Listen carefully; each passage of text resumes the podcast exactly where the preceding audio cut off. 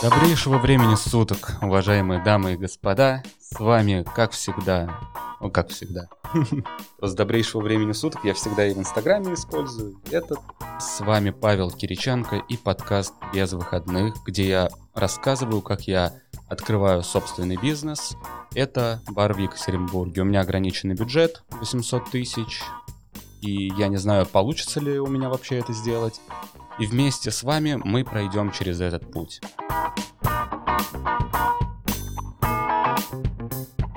Привет, это Николай, я продюсер этого подкаста, и я буду рядом и подскажу вам, что происходит или дам справку. Итак, в прошлом эпизоде мы узнали, как наш герой нашел помещение под бар, придумал логотип и разработал концепцию. Послушайте с самого начала, чтобы быть в курсе. А что произошло за неделю после того, как ребята нашли помещение? Сегодня слушаем про то, как важно распределять задачи внутри компании, на чем можно сэкономить, как найти бесплатных шеф-повара и персонал. Нам ничего не мешает открываться, мешает единственное ремонт, отсутствие лицензии, отсутствие пожарной безопасности, вентиляции, норм Санпина. То есть нам нужно по факту из этого помещения сделать бар. Как, э, из чего начинать? Первое, то, что мы уже тоже обсуждали, это распределение обязанностей. Если бы я был один, мне кажется, я бы сошел с ума. Потому что это нужно везде ездить, а, много где побывать, вызвать пожарку, вызвать охранную компанию, вентиляционщиков, со всеми нужно переговорить, узнать. К счастью, я не один, мы с партнером Максимом сразу распределили. Он бумажками, я всем остальным. Правда, да, он иногда лезет в мою, я иногда помогаю ему. Поэтому мы начинаем это делать. На данный момент мы заключили договор аренды. Но в понедельник уже как-то я подустал, мне нужно было немножечко отдохнуть, э, я перенес все на вторник. И скажу, что вообще произошло вот за эту неделю, потому что произошло достаточно много. Первое, мы в понедельник подписали договор аренды, и вот это вот приятное ощущение ключей в кармане. Ключей в кармане и полуразрушенного помещения круглосуточный доступ к этому помещению, отдельный вход, все, мне никто не мешает, единственное, в подвале одному находиться страшно.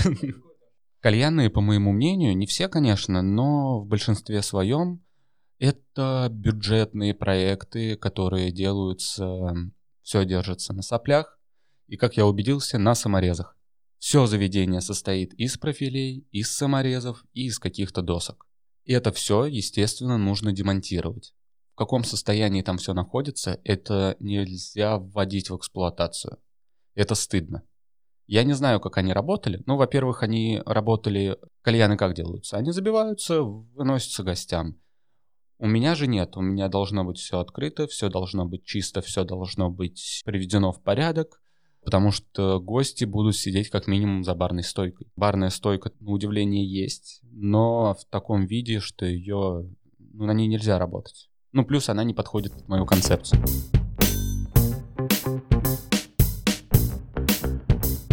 Ради экономии Паша делает ремонт своими руками. Давайте узнаем, как это у него получается. Ну, или не получается. Благо, я вырос в семье, где все, все делают своими руками. И то же самое у меня мировоззрение. Зачем я буду платить кому-то деньги, если я могу сделать это сам? Да, я заморочусь.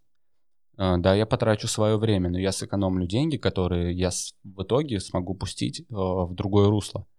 То есть э, мы с Максимом поговорили, и я говорю, так и так. Если мы тут сэкономим 2000, там 3000, тут 2, это и набежит как бы в копеечку в нормальную. И мы сможем э, позволить себе э, изначально что-то, чего бы мы не смогли позволить. Поэтому да, я сейчас занимаюсь всем пока один. Мне первый день помог мой друг. Я демонтировал сейчас 70%, наверное, всего помещения. То есть там были, как это сказать, панели, которые держатся на металлических профилях. У меня вот боевая рана от этого металлического профиля, который мне отскочил в нос. Но с одной отверткой суп не сваришь, помещение не отремонтируешь. Поэтому мне помог Рома. Это просто мастер на все руки. Он мне принес шуруповерт, мы сняли эти панели, но эти панели держатся на пяти саморезах. А металлические вот эти профиля на 99 саморезах. То есть мы сделали 10% от работы. В следующий день пришла его девушка Катя Вяткина, у нее вообще своя студия воздушной гимнастики. И вот тут э, тоже интересный момент. Они, ну, Рома невзначай говорит, а через сколько планируешь? Я говорю, ну, как ремонт сделаю, там можно будет что-то думать. Пока не знаю. Он говорит, просто у Кати съезд воздушных гимнасток, и если хочешь, мы можем тут их собрать всех. Съезд э, воздушных гимнасток — это съезд со всех городов, не по Екатеринбургу и не по области. Плюс это Инстаграм, пиар в Инстаграме у воздушных гимнасток, э, которые могут позволить себе приехать на мероприятие подобного масштаба, у них как минимум э, есть подписчики в Инстаграме. И вот тут начинается самое интересное. Я прикидываю, успею ли я что-то сделать наверное, оптимист говорит, ну да, что-нибудь да успеешь. А реалист э, говорит, в принципе-то это возможно, но ты должен там ночевать, жить, и ты один не справишься.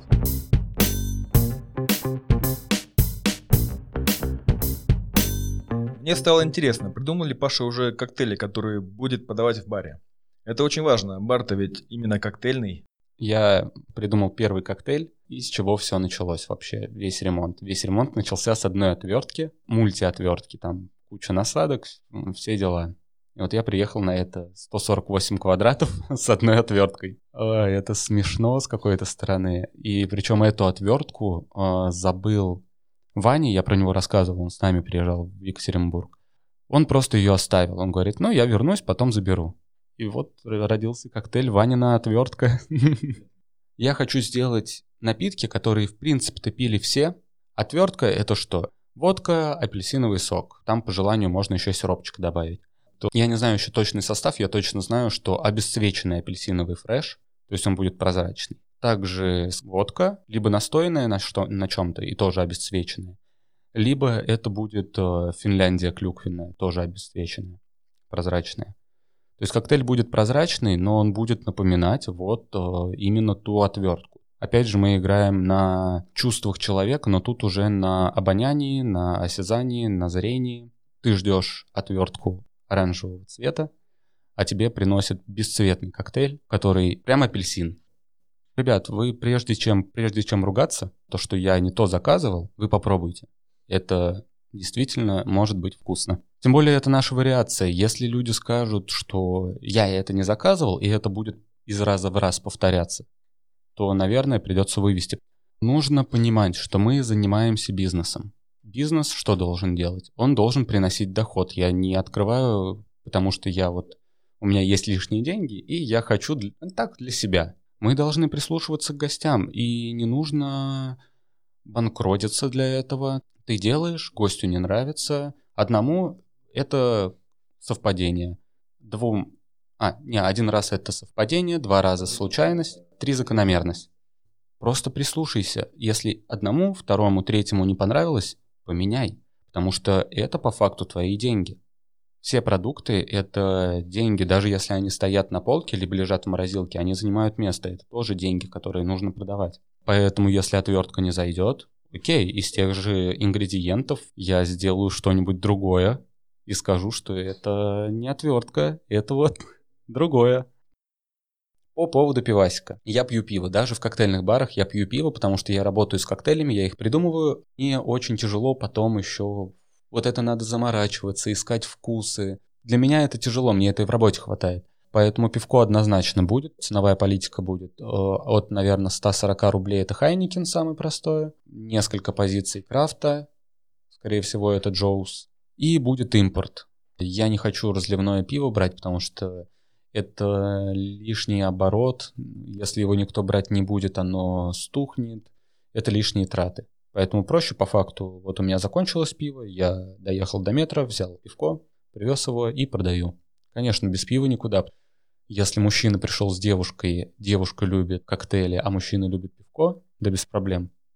Ты мой брат, я тебя поддерживаю, вот тебе пивко. Также в чистом виде алкоголь будет, виски, Начнем, конечно, с ассортимента такого стандартного, как во всех, а потом будем немножечко развиваться, раскачиваться. А, на пиво лицензия не нужна, пиво можно продавать ИСП. Но, в общем, 65 тысяч лицензия, и можешь продавать, если людям понадобится кофе, окей, мы введем кофе. Но так как мы будем открываться часов с 5-6 вечера, конечно, кому-нибудь потребуется в 2 часа ночи взбодриться. Но я не думаю, что это прям будет проблемой. Единственное, я сейчас думаю по поводу энергетиков. Нужны ли энергетики? Какой-нибудь Red Bull можно, в принципе, поставить?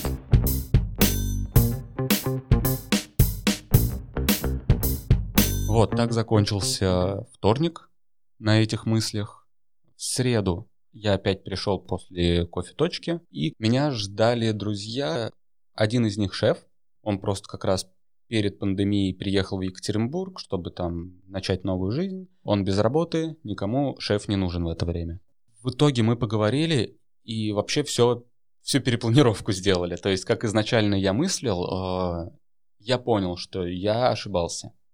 Тут тоже очень важно признавать свои ошибки. И когда они мне сказали, слушай, ну вот тут вот, если ты хочешь поставить так бар, то ты съешь кучу места давай сделаем вот так, вот так, вот так и вот так, а еще тем более вот сюда будет воду проще вывести, но это я уже сам, я все демонтировал, все стены, э, я демонтировал полки, мне осталось демонтировать там деревянные поддоны, которые ну, настолько качественно собраны, руку пожать тому человеку, кто саморезы вгоняет на 2 сантиметра вообще в дерево. И их потом просто не найти. Я уже вчера психанул, я все разобрал, почти все. Там барную стойку вот осталось разобрать. Я уже хотел психануть, э, взять лом и просто вырвать их. Ну и сегодня по плану начать обрабатывать стены.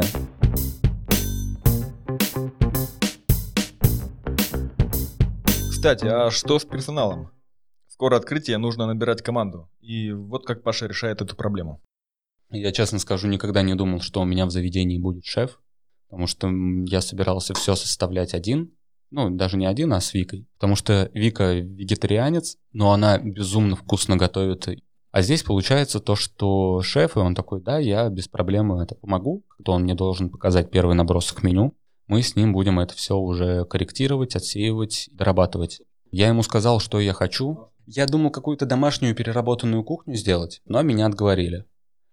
Шеф сказал, слушай, давай не парься, я сам тебе все составлю, если не понравится, я переделаю. По поводу шефа. Мы этот момент, честно, еще не обговорили. Я просто сразу ему об этом сказал. У меня бюджет ограничен. Я не смогу тебе платить э, зарплату шефа изначально. Если тебе интересно как бы поучаствовать в таком проекте, давай как-нибудь думать о проценте с кухни. То есть сколько он продал, столько он и получил. Но тут еще другой момент, что шеф должен сам развивать кухню. То есть он должен агитировать, он должен выходить в зал, общаться с гостями, предлагать им что-то. По поводу персонала вообще бара, ну и как я говорил раньше, я буду работать и будет работать Вика. Я и Вика — это бармены-официанты. Я свободен, я вышел по залу, прогулялся, собрал грязную посуду, отнес ее, начинаю мыть. Вика пока коктейли готовит. Либо наоборот. Но, скорее всего, да, мы сделаем такую вариацию, что Вика чуть больше в зале будет работать, я чуть больше за баром. Уборщица. Я расскажу такую историю. Это мое понимание, я сразу скажу. Есть бармены, которые готовят напитки, есть бартендеры. Кто такие бартендеры? По факту, заведующие баром. Это понятие родилось, когда еще вот эти старые отели, когда на лошадях ездили, бартендер, он делал все. От мытья полов до заготовления льда, заготовки льда. Там и приготовление коктейлей, разговоры по душам. То есть ему нужно было сделать так, чтобы человек почувствовал себя комфортно после пять дней ты трясешься в повозке э, на лошадях и приезжаешь, тебе должно быть комфортно. И именно это задача бартендера. Поэтому я не думаю, что мне будет влом в моем помещении помыть полы, либо помыть посуду. Мы, я, в принципе, у меня был такой опыт, и на самом деле это как с ремонтом. Ну, уборщица. Сколько сейчас получают уборщицы? 15-17 тысяч. Я, я тоже не знаю, не проверял. Даже не проверял, потому что у меня в мозгу уже мне не, не сложно будет самому. Гости даже на подсознательном уровне будут понимать, что тут все, вот они владельцы. Они тут все делают. Тем более, если я сейчас этот подкаст послушаю, то этот кусочек будет, то это какое-то понимание, это культура такая, что ну вот зачем мусорить, если убирает это все равно не какая-то уборщица за 15-17 тысяч, а убирает это бармен.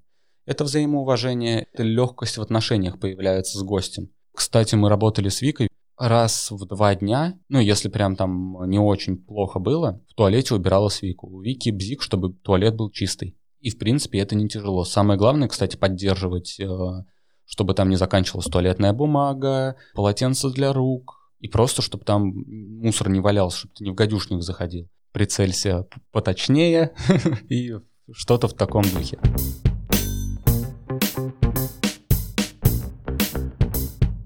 Я работаю на точке 2 через 2, но, например, э, вчера я хотел просто вечер провести дома э, с Викой, и я ее попросил выйти за себя. То есть мы работаем с ней на одной точке 2 через 2. И я попросил ее выйти за себя на пару-тройку часов. А сегодня, после записи подкаста, я ее заменю с утра на часика три, чтобы она выспалась и пришла. Я потом поеду демонтировать дальше. И я так скажу, я не чувствую какой-то усталости. Я понимаю, для чего я это делаю. У меня есть цель, у меня есть понимание. Если бы я не понимал, может быть, я и устал, и жаловался, и все такое, но этого нет. Давайте еще, наверное, расскажу. Давайте про Вику. То есть у нас был разговор, изначально я думал, что как раз она будет работать на кухне, я буду работать э, за баром, и тут она говорит, а я не хочу. А все, а тут уже как-то особо не выкрутишься, потому что я понимаю, что мне помощь ее нужна, а без нее я ну, мне тяжело будет. Она говорит, я наработалась на кухне, мне этого достаточно, я лучше буду работать в зале и за баром. Подумал, прикинул, такой, ну, все хорошо. Хорошо. Тогда, Вик, раз ты работаешь в зале, давай выбирать фартуки. Атрибуты такие, которые будут у всех одинаковые. И тут опять, а я не хочу в фартуке работать. А я думала пропиарить себя, и это, кстати, очень хорошо пропиарить себя и сделать э, какие-нибудь стильные кителя, пошить. Вика заканчивала курсы дизайнера, у нее образование модельер, художник костюма, по-моему. И она говорит, ну, мне тоже нужно как-то развиваться. Если ты делаешь такой проект, давай попробуем нам сделать кителя, чтобы они максимально удобные были, из удобной ткани, чтобы это смотрелось стильно. А потом, глядишь, как-то мы можем и выйти на производство. Это круто. Бар дает развитие не только в барной сфере. Я надеюсь, если шеф еще скажет, я хочу там что-нибудь э, делать безумное, это вообще будет круто. Я ему объяснил концепцию. Как вообще происходил разговор? Они... Он сначала вообще не понимал, что я от него хочу. Саш, нужно вот это, вот это, вот это. Да, и он мне говорит абсолютно противоположную тему. Я ему опять объясняю, что вот так, вот так, вот так и вот так. Уже зашел с разных сторон. Я говорю, мы делаем бар не для того, чтобы кормить, а для того, чтобы э, люди тут отдыхали. Бар про людей, ты понимаешь, про историю. Он такой, все, я понял. Тогда нужно поставить... Вот, вот эта ключевая фраза, когда я понял, что все хорошо, мы нашли общий язык. Он говорит, тогда нужно поставить телевизор ламповый, а к нему Сегу подключить. Я говорю, все, ты в теме. Все. Вот, вот так и остановись думать. Это весело объяснять людям, чего ты хочешь, но при этом их тормозить иногда это может выйти за рамки концепции. Плюс э, первое, что я закупил, это... Ну, то есть я уже вложения какие-то в бар делаю. Это инвентарь барный. Это целый барный набор от бренда Басадора э, виски Джеймисон Сергея Амельяненко. То есть у него за всю его карьеру скопилась очень куча вещей, большая куча вещей. Э, инвентаря. Где-то он на барахолке тоже что-то покупал, где-то там, где-то сям. За 10 тысяч рублей я купил набор достаточно объемный. Я на этом сэкономил тысяч 15, наверное. Почти все в идеальном состоянии. Есть раритетные вещи там 50-х, 60-х годов. Самой такой достопримечательностью, которую я, наверное, повешу на стену рядом с баром, это совок из Нового Орлеана, сделанный вручную. Почему он будет висеть на стене? Потому что он он создан для великанов. Он почти мне по локоть. Им просто неудобно работать, он даже в лед-генератор-то с трудом залезет.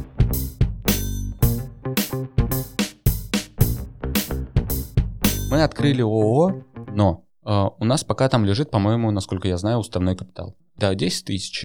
Просто прикол в чем? Нельзя все, ну, мое мнение, нельзя все свои деньги закидывать на счет ООО.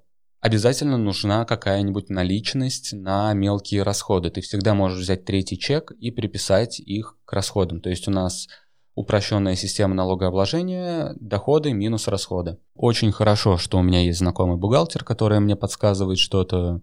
Я могу позвонить и спросить. Ну вот я позвонил, говорю, Наталья, а нам вообще бухгалтер нужен на первое это время?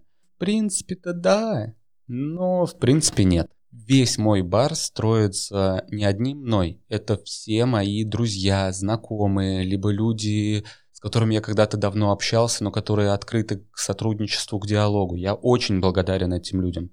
И именно они помогут уложиться в эти 800 тысяч.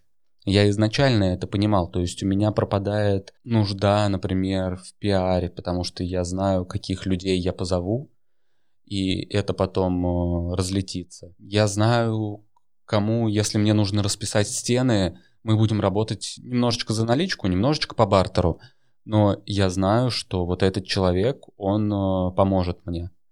Плюс, если, ребят, вы открываете любой бизнес, я считаю тоже, и, возможно, я ошибаюсь, но старайтесь работать по бартеру. Ты мне расписываешь стены, а я тебе сертификат на 5000 или там на 10 или на 15, на 20, неважно, там в зависимости от работы. Один момент, когда вы просто 20 тысяч отдадите, а другой момент, вы отдадите 20 тысяч на коктейли.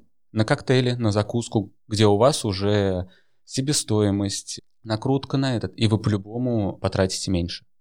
Как бы это ни звучало эгоистично или жадно, но мы понимаем, и люди, которые нам помогают, которые согласятся на этот бартер, они понимают, что так и нам будет хорошо, и им будет хорошо, потому что они все равно пришли в наши заведения, либо пользовались нашими какими-то услугами. А здесь они просто это получат бесплатно. Не бойтесь реализовывать, не бойтесь э, спрашивать совета. Например, я всегда спрашиваю, потому что, возможно, это неуверенность в себе, или, как я это называю, это желание сделать продукт для всех. Мы открываем, я открываю бар не для себя, я открываю бар для всех вокруг. Поэтому я постоянно интересуюсь у простых людей, кто в этой сфере вообще не понимает, либо у людей наоборот, кто в этой сфере понимает. А как? А что? А вот ты дизайнер, как ты это видишь? Что думаешь? А вот ты шеф, как ты видишь кухню? И как бы такие советы, они могут быть глупыми. Но даже из любой глупости можно вычленить какую-то крупицу разума и сделать это интересно, преобразовать под себя. И человеку приятно, он потом придет посмотреть. Какие выводы можно сделать? Если возможно, делать ремонт своими руками, это сэкономит вам деньги. Спрашивайте совета у обычных людей и у профессионалов. Это даст вам новую почву для размышлений. И, конечно, работать, по крайней мере, в начале по бартеру. Ну, а что будет дальше, скоро узнаем. Итак, дорогие друзья, с вами был подкаст «Без выходных» и я его ведущий Павел Кириченко. А, а этого достаточно? В подкасте и его теме. А, ну, да-да-да. Итак, дорогие друзья, с вами был подкаст «Без выходных», где мы рассказываем, как, почему и зачем открыть свой бизнес Подписывайтесь на нас на всех подкаст-платформах, оставляйте комментарии, ставьте оценки, для нас это очень важно. И до встречи в следующей серии. Пока.